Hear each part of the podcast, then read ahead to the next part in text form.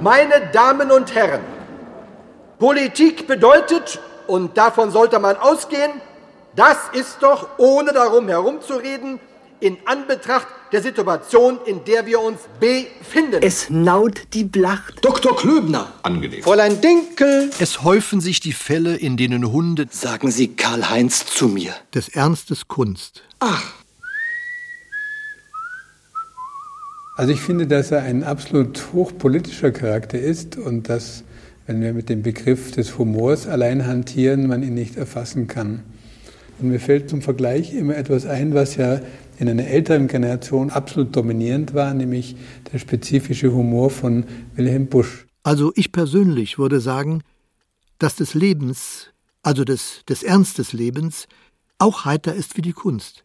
Also des Ernstes Kunst auch heiter ist wie des Ernstes Leben, Lebens. Das ist jedenfalls meine persönliche Meinung.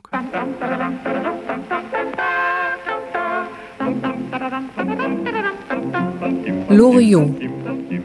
Ein Leben ohne Möpse. Nein, nein, nein, nein, nein. Ein Leben mit Möpsen. Ein Leben ohne Möpse ist möglich, aber sinnlos. Originaltonfeature von Peter Moritz Pixhaus und Barbara Entrup.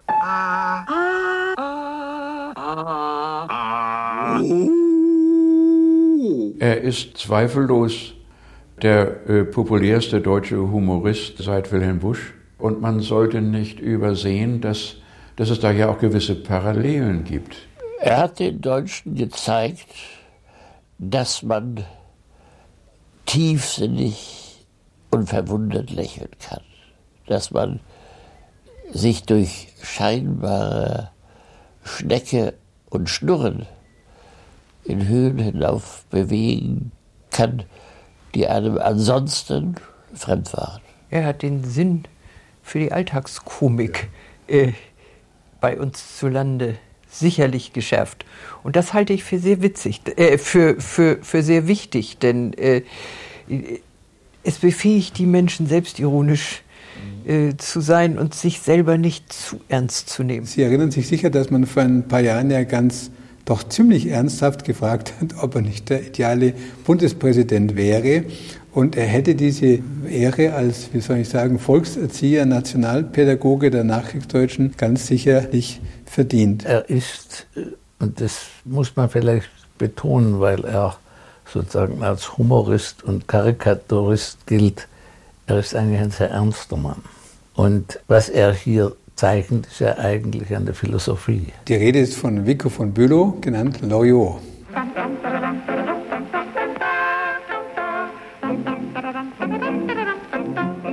Am 12. November 1923 um 21.50 Uhr wurde ich in Brandenburg an der Havel geboren. Ich wog sechs Dreiviertel Pfund, war 50 Zentimeter lang und wurde auf den Namen Bernhard Viktor getauft. Genannt wurde ich jedoch Vico. Einer der Pioniere dieser Generation, Loriot, ist heute auf dem Zenit seiner Popularität. Ja, es ist schon einer von den ganz großen äh, Leuten, die wir da haben und für die wir nur sehr dankbar sein können. Nicht?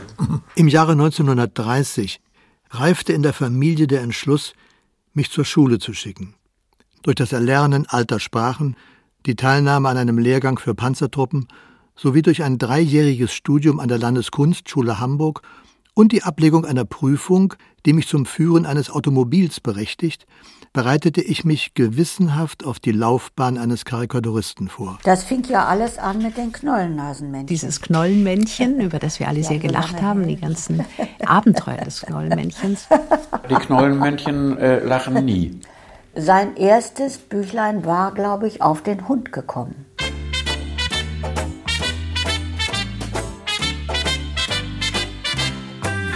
Ich bin ein kleiner Hund.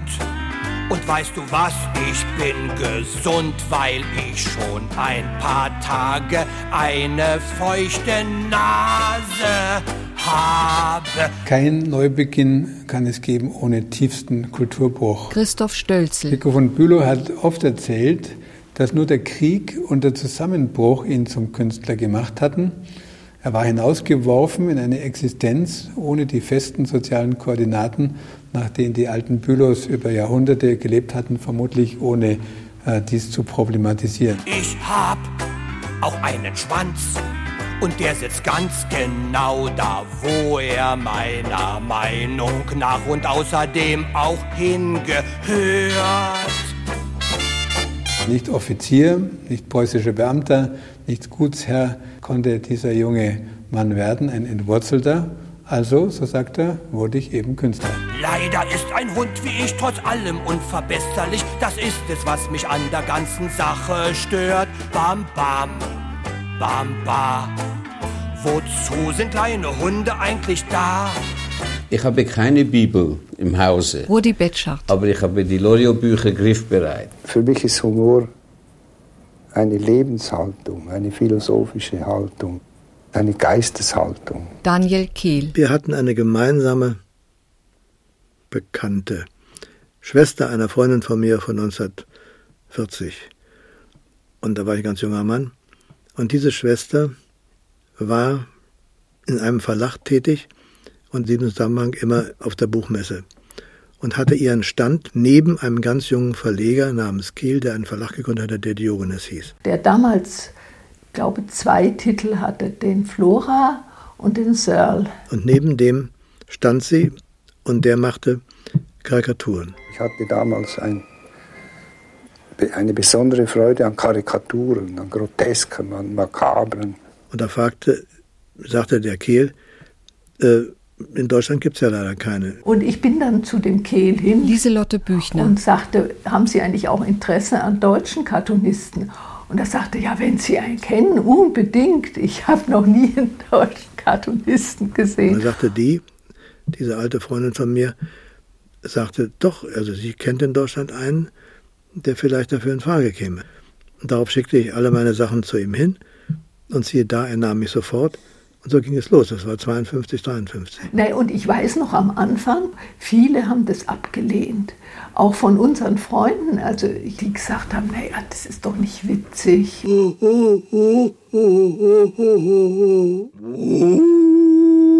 Nun, da fuhr ich also nach Zürich und dachte, ich treffe auf einen jungen Verlagsleiter, war aber in einem Mietzimmer einer kleinen Wohnung, äh, wo ein junger Mann auf dem Bettrand saß und unter seinem Bett die Manuskripte des Verlages aufbewahrte. Das berühmte äh, Untermietbett von Daniel Kehlerhoben, äh, unter dem sich ein Koffer befand, in dem sich die Manuskripte befanden, aus denen der Diogenes Verlag dann wurde, der, der glaube ich, erfolgreichste deutsche Verlag für Unterhaltung, Literatur und Verwandtes. Das amüsierte mich sehr und ihn auch, denn mich kannte kein Mensch und ihn kannte auch niemand. Und da fingen wir zusammen an. So kann man ihn sozusagen auch als Pate diese, dieser Diogenes-Erfolgsstory betrachten. Ja, sicher. Der Loriot war die tragende Säule und nicht nur eine. Der Loriot war vier Säulen. Ja. Also ohne Rudi Betschart gäbe es diesen Verlag nicht und ohne äh, Daniel natürlich auch nicht. Beide sind mir sehr lieb, es ist gewissermaßen meine berufliche Familie. Loriot hat im Rausch des Wir sind wieder wer, des Wirtschaftswunders, äh, wie wir wissen, eine schwere Gegendosis Ironie verpasst. Und die junge Bundesrepublik, schwanken zwischen Katzenjammer und Verdrängung, war eigentlich zunächst kein idealer Ort für Ironie. Aber Loriot, der Zauberer, hat den richtigen Weg gefunden. Es gibt diese berühmte Geschichte. Es gibt zwei Zelte auf dem Jahrmarkt. Auf einem steht Paradies. Auf dem zweiten Zelt steht Vortrag über das Paradies. Die Franzosen und die Italiener gehen sofort ins Paradies, die Deutschen gehen in den Vortrag über das Paradies. Ein deutsches Kinderlied. Denk immer dran, mein liebes Kind, dass Deutsche unvergleichbar sind. Wir sind nicht einfach Lebewesen wie beispielsweise die Chinesen, Amerikaner und Franzosen und all die vielen Namenlosen. Nur eine Art lebt hier auf Erden, die kann an uns gemessen werden. Merk dir, mein Kind, das sind gesunde, stubenreine Schäferhunde.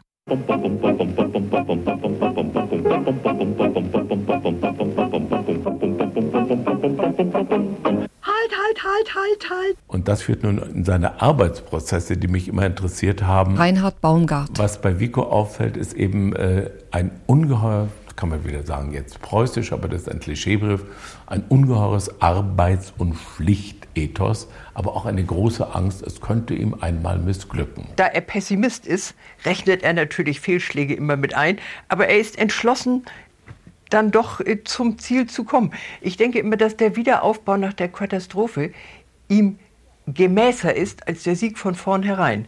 Er ist kein Siegertyp. Inge und Walter Jens. Nein, aber er ist ein Mann der Genauigkeit und Das ist seine Rettung. Also ich glaube, das ist seine Überlebensstrategie.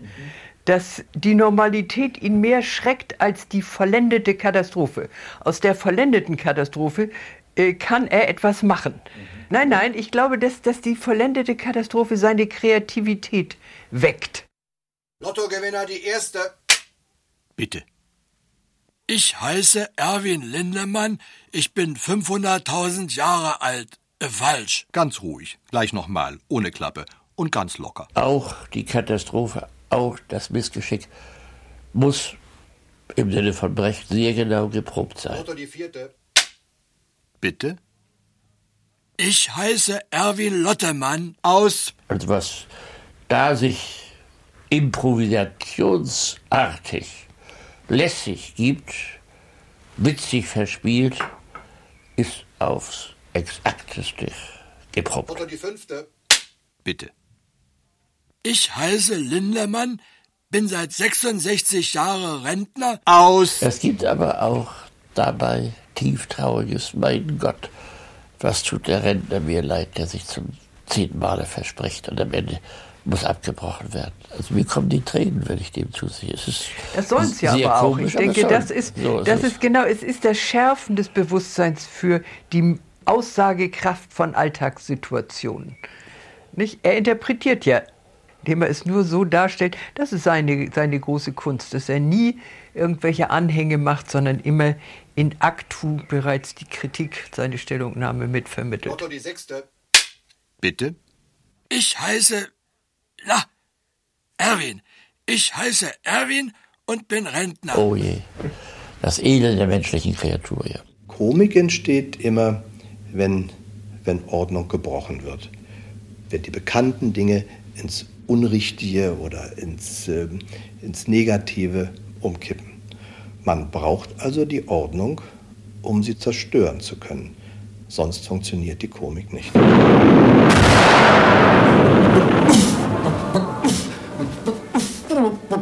Also er ist geprägt, sehr stark geprägt durch das 19. Jahrhundert. Tim Moors. Durch seine Erziehung. Er wurde von seiner Großmutter und Urgroßmutter für ein paar Jahre erzogen. Das war ein Welt des 19. Jahrhunderts. Das hat ihn sehr stark geprägt. Man kann ja seine Wurzeln nicht verleugnen. Wurzeln sind Wurzeln und für mich sind die Wurzeln eben doch im 19. Jahrhundert. Der Vater war Ich Berufsoffizier. kenne den Alten noch und Ja. war entzückend, ja, ja, der alte Herr von Bülow. Er war ein strenger Vater, ein sehr humorvoller, aber jemand, der immer für mich das Maß aller Dinge war. Der Vater war, nehmen wir mal an, ein anständiger preußischer Berufsoffizier. Und die hatten das Schrecklichste des 20. Jahrhunderts gesehen. Und dann waren sie völlig weltfremd, als sie in ein normales Berufsleben hinauskamen. Der Vater versuchte nachher Küchenmaschinen zu vertreten. Reinhard und Hildegard Baumgart. Staubsauger. Die Ja, das war er der, erzählt, ist ein das war der, der Staubsauger. Staubsauger. Also ja. Wunderbar. Und, und er ging wirklich von Tür zu Tür. Und er war so mit seinen Gedanken woanders, dass Vico wunderbar schildern kann. Dann ging die Tür auf. Mein Name ist. Ähm, äh, Mein, Name, mein Name ist, ähm, ja, äh, von Bü Ja, er hatte alles vergessen. Seinen Namen, sein Gerät. Er war irgendwie ein Heinz Guck in die Luft und wanderte so durch die Welt. Und zugleich hat man mit dieser traurigen, aber auch bedenklichen Szene, die wahrscheinlich stimmt, die er sehr pointiert erzählen kann, hat man da wieder so ein Urmodell von einem äh, Vico von Bülow und Loriot-Sketch vor sich. Hermann, Ja, was machst du da? nichts. Nichts? Wieso nichts? Ich mache nichts. Er hat eine unheimlich tolle Beobachtungsgabe. Er bringt es auf das Essentielle runter. Es ist das, was wir alle sehen, nur er bringt es auf den Punkt. Merkwürdig ist schon dieser, dieser Blick auf Leute und Verhältnisse, die ganz fern von seinen, auch von seinen Normen, seines Alltags, seines Lebens, seiner Eleganz stehen. Er gibt sich ja mit den Leuten, die er zeichnet, sozusagen fast überhaupt nicht ab. Aber er sieht sie sehr genau. Ja, aber Reinhard, das betrifft nicht die Ehesachen. Die Ehesachen, Ja, das ist- die hat er alles selbst erlebt. Das, na, das, ist ein, das ist ein ewiges Thema. Äh, Männer Ja. und Frauen passen einfach nicht zusammen, ist ja, Ja. die Grundformel. Männer und Frauen passen nicht zusammen. Das sagt man ja jetzt überall. Ich weiß nicht, ob er es mal zu mir gesagt hat, aber ich weiß, dass der Satz von ihm stammt und ich kann ihm da nur zustimmen. Das ist ein philosophischer Satz. Das ist, Das ist so eine merkwürdige Sache. Ich habe ja natürlich beide in die Pfanne gehauen, Männer und Frauen. Und habe ganz sicher Männer mehr auf die Schippe genommen als Frauen. Aber es sind Frauen gegenüber solchen satirischen Dingen empfindlicher als Männer. Für mich ist ja die, Urs, die Urszene von diesen unendlichen Eheszenen, wo ich auch in meinem Ehealltag immer wieder mal dran denken muss. Da sitzt der Herr, das ewige Loriot-Männchen mit Knollennase, ruhig in einem Sessel und liest eine Zeitung. Und im Hintergrund geht immer mit Absätzen, tak, tak, tak, tak, tak, tak, tak, tak, tak, immer die Frau hin und her. Und ab und zu ruft sie immer rein, was tust du da? Und er sagt, ich lese. Ja, das ist Das ist- aber auch ein Sketch, also das ist Ja, nichts geschrieben. das ist fast Ja, der ja. ganze Inhalt. Es gibt dann irgendeine Pointe, aber so, das, das ist so der ewige Alltag. Das schöpft er aus seinen Erlebnissen. Jutta Caro. Doch, sowas ist zu Hause. Zum Beispiel dieser Sketch. Bertha, das Ei ist hart. Bertha, Ja? das Ei ist hart. Das Ei ist hart. Ich habe es gehört. Wie lange hat das Ei denn gekocht? Zu viel Eier sind gar nicht gesund. Ich meine, wie lange dieses Ei gekocht hat. Du willst es doch immer viereinhalb Minuten haben. Das weiß ich. Was fragst du denn dann? Weil dieses Ei nicht viereinhalb Minuten gekocht haben kann. Ich koche es aber jeden Morgen viereinhalb Minuten. Wieso ist es dann mal zu hart und mal zu weich? Ich weiß es nicht. Ich bin kein Huhn. Die eminente Fähigkeit des Menschen, sich permanent misszuverstehen, aneinander vorbei zu atmen, aneinander vorbei zu leben, aneinander vorbei zu fühlen. Peter Wabnewski. Wenn die Frau fragt, oder wenn der Mann die Frau fragt, äh, wie lange kocht das Ei? Und dann sagt sie nicht, äh, viereinhalb Minuten, du willst es doch immer viereinhalb Minuten haben. Das hat er nicht gefragt. Er hat gefragt, wie lange kocht es jetzt? Und sie sagt, du willst es doch immer viereinhalb Minuten haben. Daraus entwickelt sich ein tragischer Abgrund zwischen zwei Menschen. Ja. Das Thema, was mich am meisten interessiert, ist die, die schieflaufende Kommunikation. Menschen, die miteinander nicht reden können, die schon, aneinander ja. vorbei reden, äh, das ist seit, seit Jahrzehnten, äh, äh, was die Beobachtung betrifft, meine größte Freude gewesen. Die Firma Palgober und Söhne möchte Ihnen aus Anlass der bevorstehenden Feiertage eine Freude bereiten. Wenn Sie jetzt kosten wollen.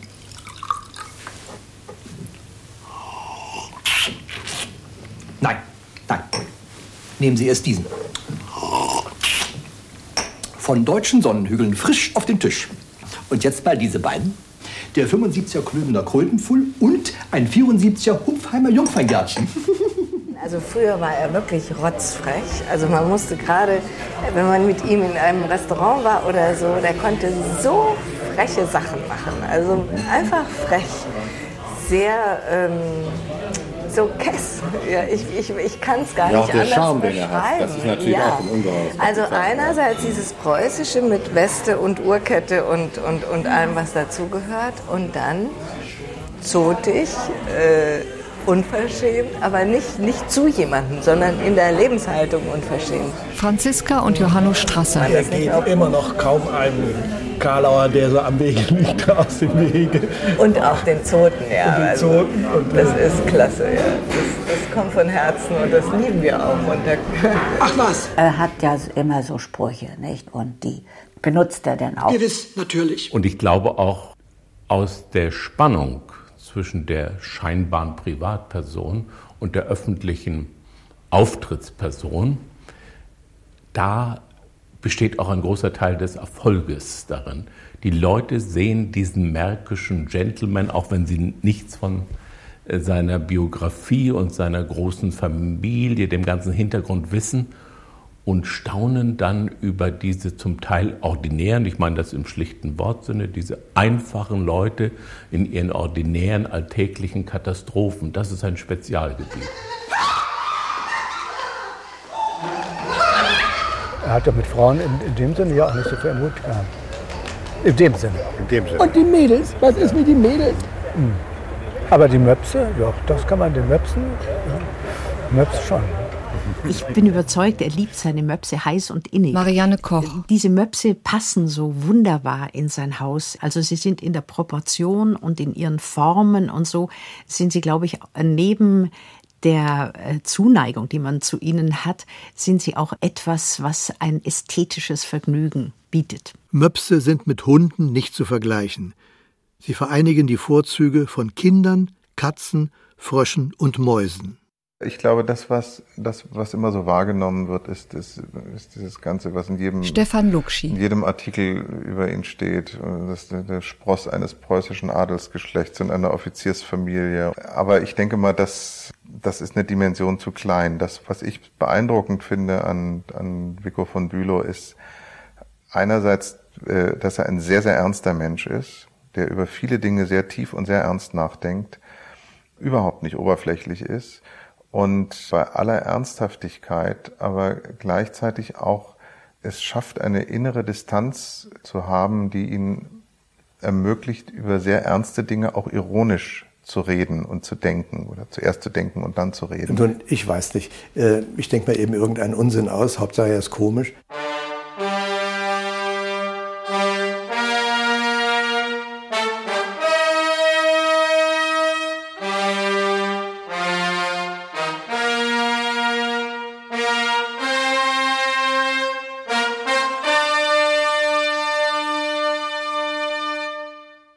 Ich hätte gern für zwei Personen für Siegfried am Donnerstag. Donnerstag ist ausverkauft. Ach, Was ist? Donnerstag ist ausverkauft. Völlig ausverkauft? Völlig. Seit zwei Wochen. Seit zwei Wochen völlig ausverkauft. Auch nicht ganz hinten oder am Rang? Nein, leider. Oder so zwölfte Reihe Mitte? Nein. Und im Rang oder ganz hinten? Frag doch mal. Wieso ist denn gerade Siegfried ausverkauft? Siegfried ist nicht ausverkauft. Aber Sie sagten doch gerade, Siegfried ist ausverkauft. Nein, Donnerstag. Ich sagte Donnerstag. Jawohl, Siegfried am Donnerstag. Donnerstag ist ausverkauft, Siegfried ist heute, Donnerstag ist Martha. Irgendwie ist das Wort immer mit dabei. Mir ist einmal eine, eine Sache ist mir in Erinnerung, da gingen wir in die Oper, hier in die Deutsche Oper in Berlin, und da standen lauter Leute vor der Oper mit so einem Schild Suche Karte, diese üblichen, die noch versuchen wollen reinzukommen, und da sagte er, das wäre doch sehr komisch, wenn da jetzt jemand mit einem Schild stünde, Hannover. Ach was!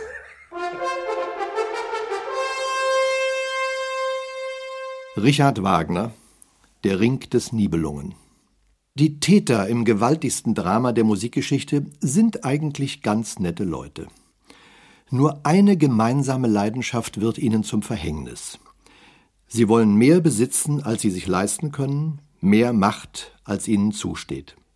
In blindem, lieblosem Gewinnstreben vernichten sie sich selbst und ihre Welt. Zum Glück gibt es ja dergleichen nur auf der Opernbühne. Er ist ja ein großer Wagnerianer. Ein wunderbares Beispiel dafür ist, ähm, ist sein, seine Nacherzählung des Rings des Nibelungen. Siegfried dagegen bläst munter sein Horn und durcheilt die Feuersbrunst. Auf sonniger Höhe stößt er auf einen schlafenden Krieger, dessen Atmung offensichtlich durch seinen Brustpanzer beeinträchtigt wird. Kaum hat Siegfried das schwere Oberteil geöffnet, wölbt sich ihm der Busen eines hochdramatischen Soprans entgegen.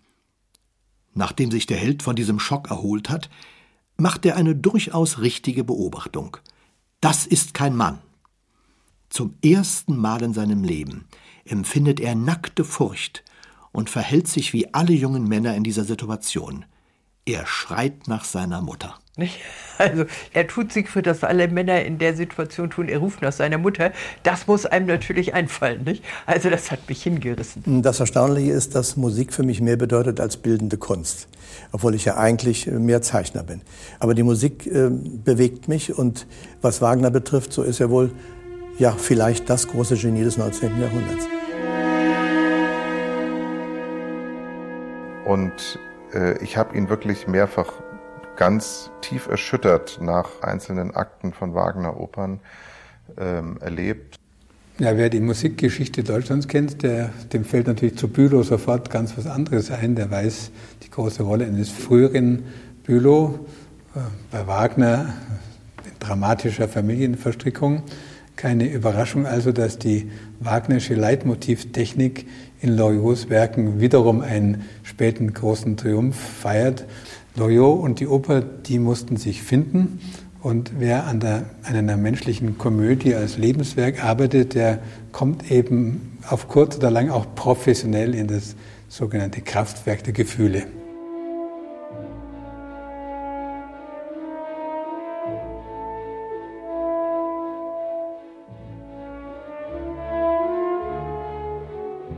Es war nie ein Zweifel, dass er ein sehr großer Opernkenner, Wolfgang Gönnenwein, Opernverehrer war und dass es eigentlich für ihn immer ein Ziel war, sich der Oper äh, inszenierend nähern zu können.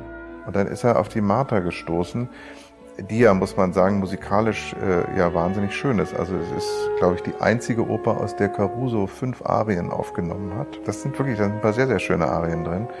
Und ähm, ja, und er wollte sowas haben, wo er, wo er auch, glaube ich, seinen spezifischen Humor stattfinden lassen kann. Und wo auch ihm nachher nicht der Vorwurf gemacht werden kann, er habe jetzt sozusagen eines der großen Heiligtümer durch seinen Humor zerstört.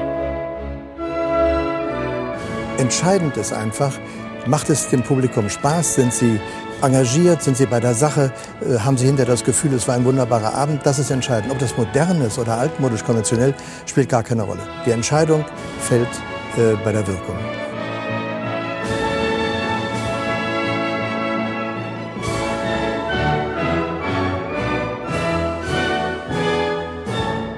Der Publikumserfolg war erwartet, erhofft als ein Begriff. Ja. Und das ist ja wunderbar gelungen, weil ich glaube, die Oper hat eine regelrechte Renaissance erfahren dann durch diese Inszenierung. Also plötzlich war die wieder im Gespräch. Und das Faszinierende war, bei der 50. Vorstellung in Stuttgart ist Loriot damals selber im, in der Gartenwirtschaft auf der Bühne aufgetreten, ganz kurz als Richard Wagner. Nun eins.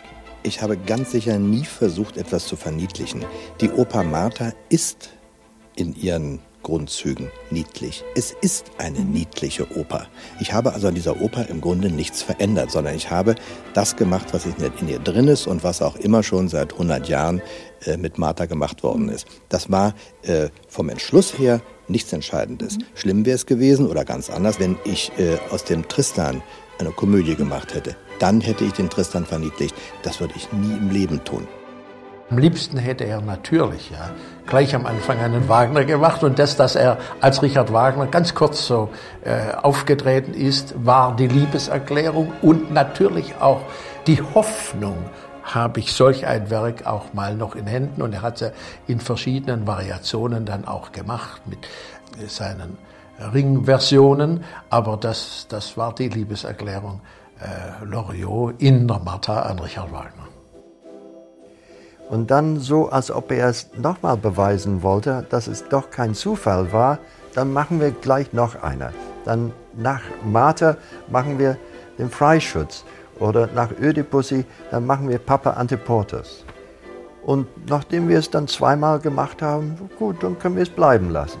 Gibt es eigentlich eine Oper mit Hunden? Ich weiß nicht. Gibt es Opern mit Hunden? Nein. Die ganze Woche nicht? Nein, und nächste Woche auch nicht. Entschuldigen Sie, darf ich mal? Bitte sehr. Ich glaube, das ist ein nach außen hin scheuer Mensch, in dem es aber gewaltig brodelt. Und zwar brodelt in Richtung äh, seiner Leidenschaften. Zu den Leidenschaften gehört sicher die Musik, gehört sicher das Theater, gehört auch ein gewisser Perfektionsdrang. Und ähm, er schafft es immer, das alles zu verstecken hinter einer vollkommenen Kontenance.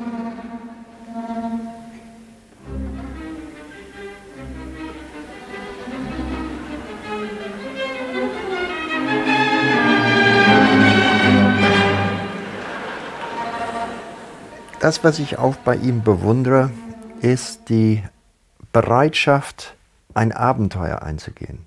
Nun, viele werden sagen, um Gottes Willen, Vico von Bülow ist nicht jemand, der Abenteuer eingeht. Das ist jemand, der ganz präzise und pragmatisch plant und so weiter. In entscheidenden Momenten gab es den Sprung, den Sprung zum Beispiel zum Film, den Sprung in die Oper, Opernregie zu führen.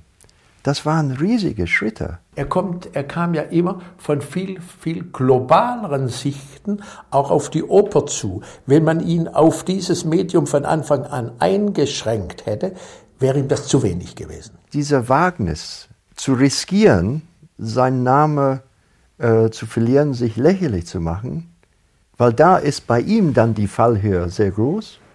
Und diese Wagnis zu nehmen, das finde ich ist bewundernswert. Meine Kollegen, Herr von Karajan, Herr Bernstein, Herr Böhm und ich sind der Ansicht, dass Dirigieren eben doch leichter ist als Klaviertransport. Darum gibt es auch so viele Weltklasse-Dirigenten und so wenige Klaviertransporteure. Ich habe mir Gedanken zu ihm gemacht, immer wieder. Ja, ja, ja. Mhm. Robert Gernhardt. Naja, ich, ich, ich meine, er hat also äh, wirklich einen großen Weg äh, zurückgelegt und ähm, ich habe mir Gedanken darüber gemacht, ist das jetzt ein Weg, ein organischer Weg, ja, wo sich also aus, aus der Zeichnung entfaltet sich die Bildergeschichte, aus der Bildergeschichte entfaltet sich die Szene, aus der Szene entfaltet sich die Großform, aus der Großform, nicht? und dann bis hin zum Film, oder ist das ein, ein, ein Weg voller Brüche? Also er ist immer wieder an einen Punkt gekommen, wo er sagt, also, nein, jetzt, also hier habe ich jetzt also alles, was ich auf diese Weise erzählen wollte, erzählt. Nicht? Jetzt muss es irgendwie anders weitergehen. Und das, das äh, rechne ich ihm hoch an, dass er also A, diesen Weg weitergegangen ist und dann ja eben zu. Einige Szenen ähm, haben ja so etwas wie ja, so, so einen Klassikerstatus erreicht. Ja, ja, ja. Ja.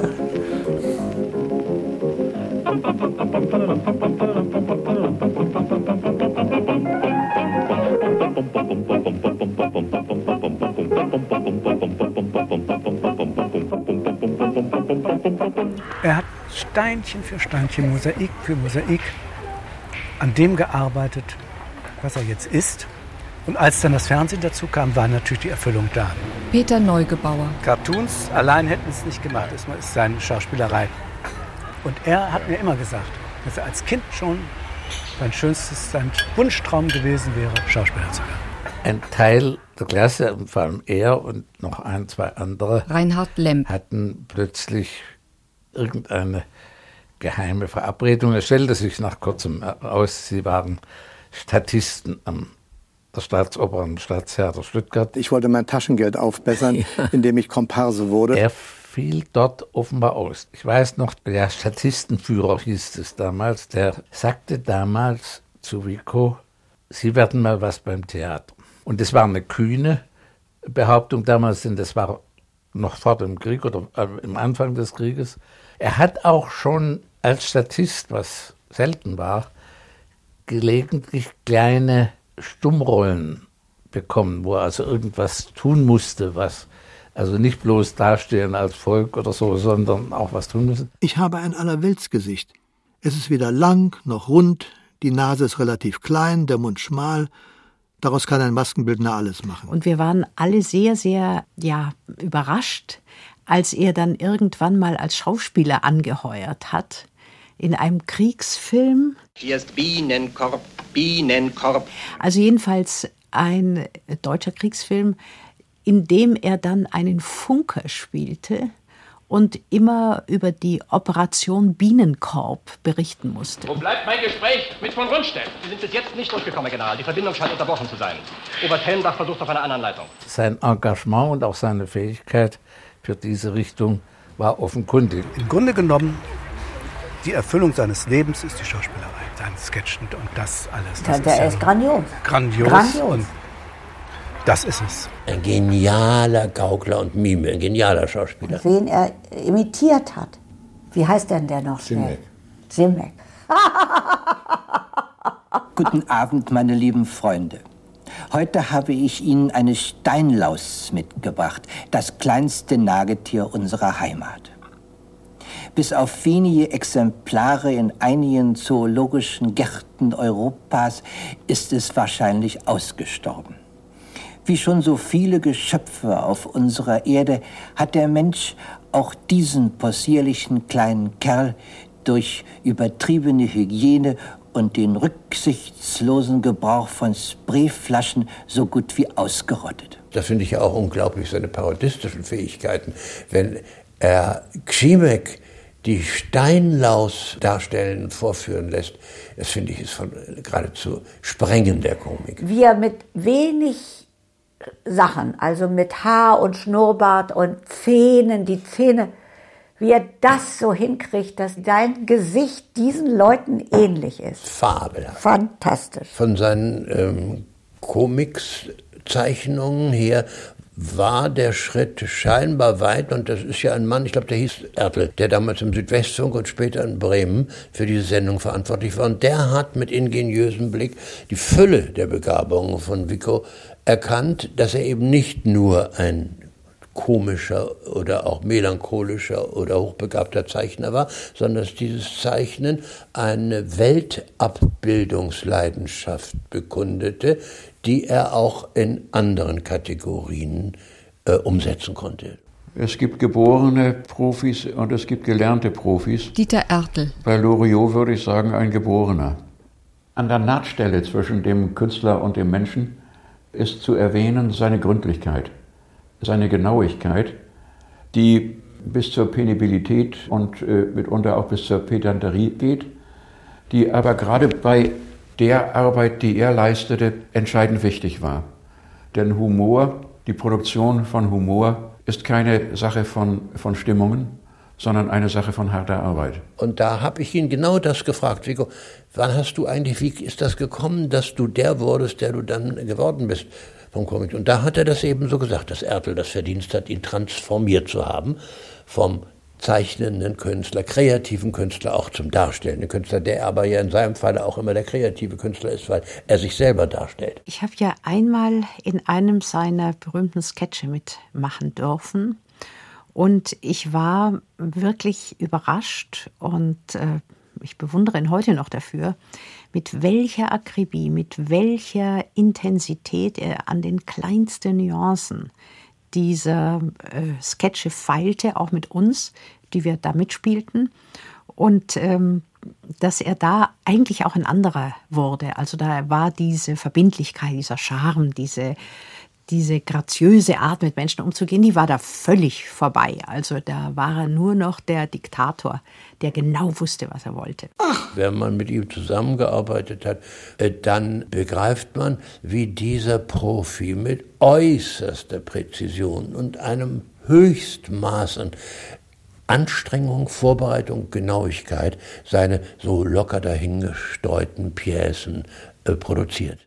Hollerie Hollerie, die Dudel, Dudel, Jö, Jö.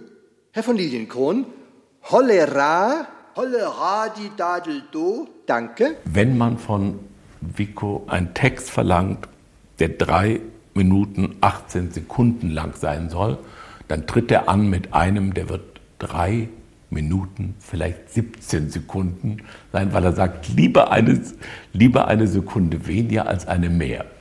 Und das wird bis zum letzten ausgefeilt und ausgearbeitet. Ich glaube, das ist einfach das Wissen, dass es nur funktioniert, wenn es ganz präzise ist. Er ist ein Perfektionist, das muss man sagen. Frau Hoppenstedt.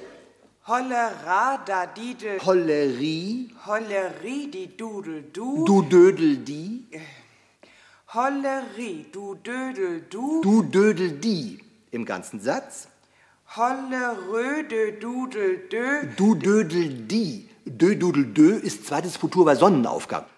Es ist auch seine Begabung, die Sprache wieder auf den Punkt zu bringen. Das heißt, die Sprache ähm, aus den Katalogen, die Sprache der Politiker, die Sprache solcher geschwollenen, sentimentalen Gedichten auf den Punkt zu bringen und zu einem Nonsens zu machen.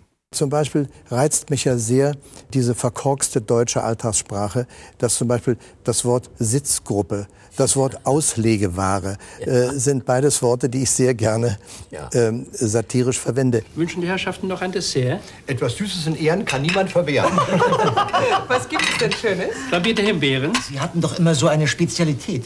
Sackenzipfel? Husakenzipfel, das ist das Größte. Der Herr von Bülow war kein Schauspieler. Er lernte. Er hat vorher so kleine Rollen in Filmen gehabt. Aber er hat das Schauspielen gelernt. Learning by doing, genau. Und dann lernte er auch natürlich dann Schauspieler zu führen und dann selbst die Bildregie zu machen. Das waren alles neue Erfahrungen. Und wenn wir jetzt das Glas erheben, ich meine, wir sollten das förmliche Sie. Also ich heiße Walter. Üblich ist im, im Film, Fernsehgeschäft eigentlich, dass alle Leute sich duzen. Wenn man zusammen ans Set kommt, dann duzen sich alle. Und ähm, er ist ein, ein wirklich äh, fanatischer Siezer immer gewesen, was viele Dinge auch komischer macht. Also es ist auch eine eher eine Siezkomik als eine Duzkomik, die Loriot-Komik. Die beruht auch darauf, dass es Distanz zwischen Menschen gibt. Und wir haben uns äh, wahnsinnig gut miteinander vertragen, bis dann irgendwann äh, meine damalige Freundin und seine Frau beschlossen, die duzten sich längst.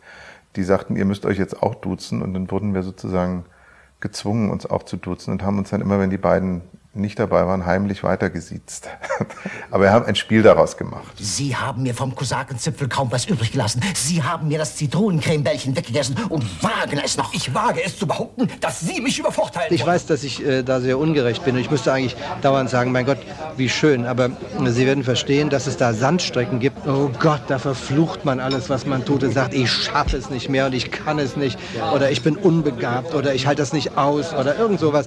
Aber das gehört dazu. Und es gehört ja zu seinen Eigentümlichkeiten, dass er aus welchen Gründen auch immer, und ich will es schon gar nicht moralisch interpretieren, dass er es sich schwer tut, etwas abzulehnen. Wenn man ihn bittet, äh, da zu sein und etwas zu leisten, dann tut er es. Und viele wollen sich natürlich dekorieren mit ihm, dem großen berühmten Mann mit dem schönen Namen. Und wenn der FC Bayern sein Jubiläumsfest feiert, dann muss Vico von Bülow oder Loriot da die Festrede halten. Und wenn hier die AIDS-Skala in der Deutschen Oper ist, die ihn wahnsinnig anstrengt, ich habe das mitgekriegt, dann macht er es trotzdem ungeachtet der Nöte, in die er versetzt wird, äh, durch die äh, physische und nervliche Anstrengung. Unsere Möpse haben großzügig darüber hinweggesehen, als ich im Dezember 1979 im Zirkus Krone mit Jenny auftrat, dem Hund von Johnny Martin.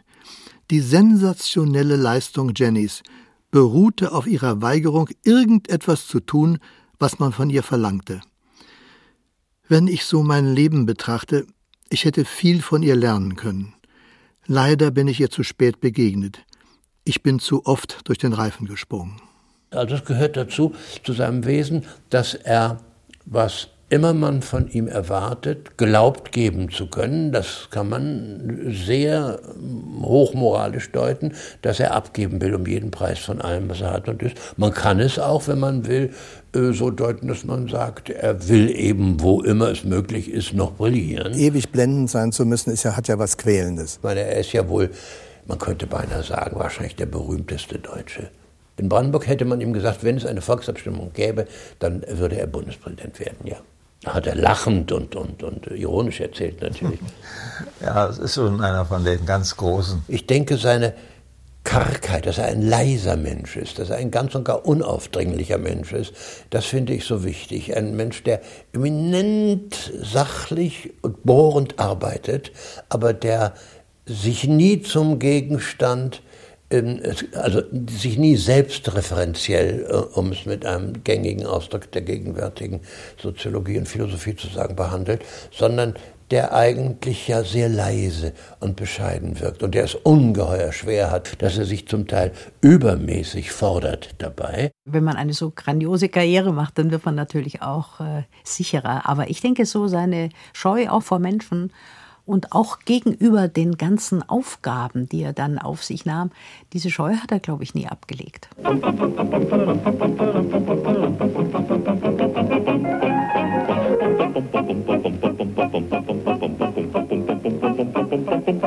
Potsdam, 9. Oktober 1773.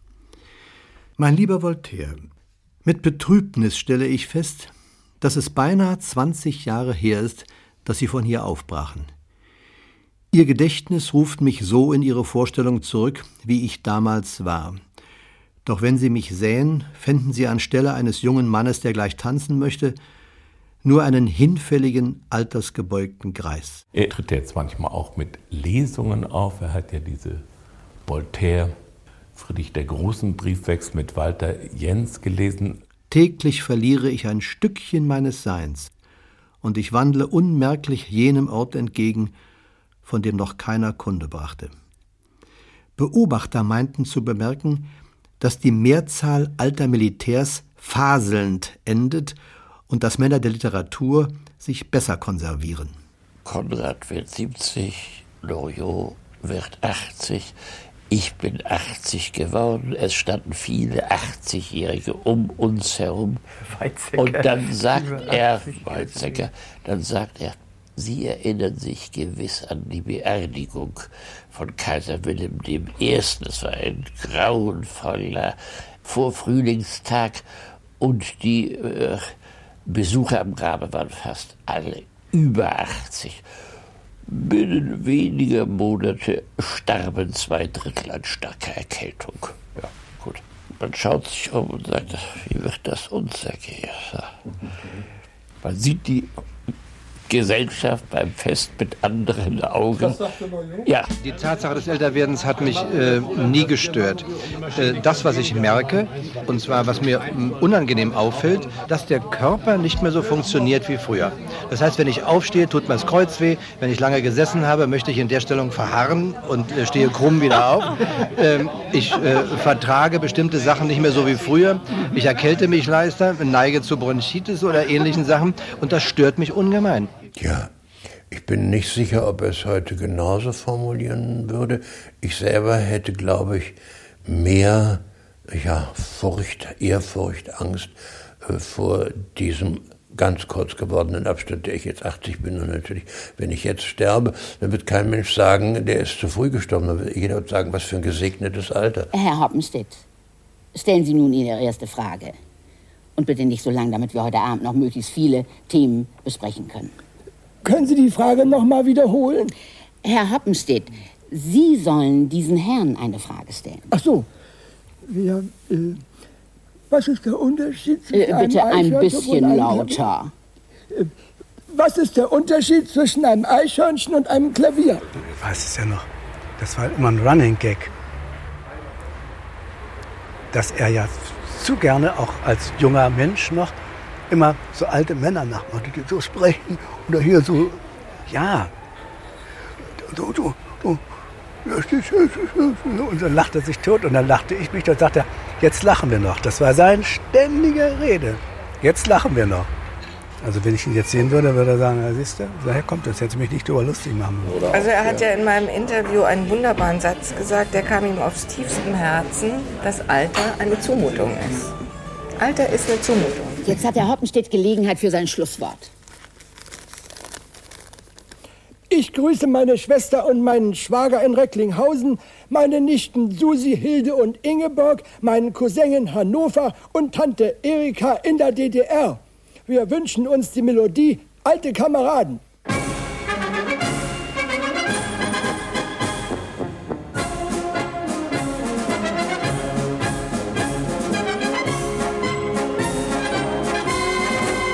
Also was die Frage, was aus Preußen geworden ist, ist eben auch zu beantworten durch dieses äh, Bülowsche Preußen. Und es ist ja auch wieder ein schöner anekdotischer Zug, dass der eine Bülow, der da neben der neuen Wache stand und vielleicht eines Tages mal wieder dort steht, dieser General der Befreiungskriege auch ein großer Flötenspieler gewesen ist. Also das ist doppelt das Musische, sowohl bei dem Kapellmeister Bülow, der Wagners äh, Verwandter in jeder Hinsicht geworden und gewesen ist, bis zu den anderen vielen Bülows, die also im, im Glied der friedrichianischen Armeen dienten und reihenweise fielen für Preußen. Da ist in der Gestalt Loyos alles Mögliche drin, diese strenge Haltung und das Musische, der ironische Abstand und eine typisch preußische Erkenntnis natürlich, dass Rang und Stand mit dem Materiellen überhaupt nichts zu tun haben, sondern eine Frage der Distanz sind und der Disziplin.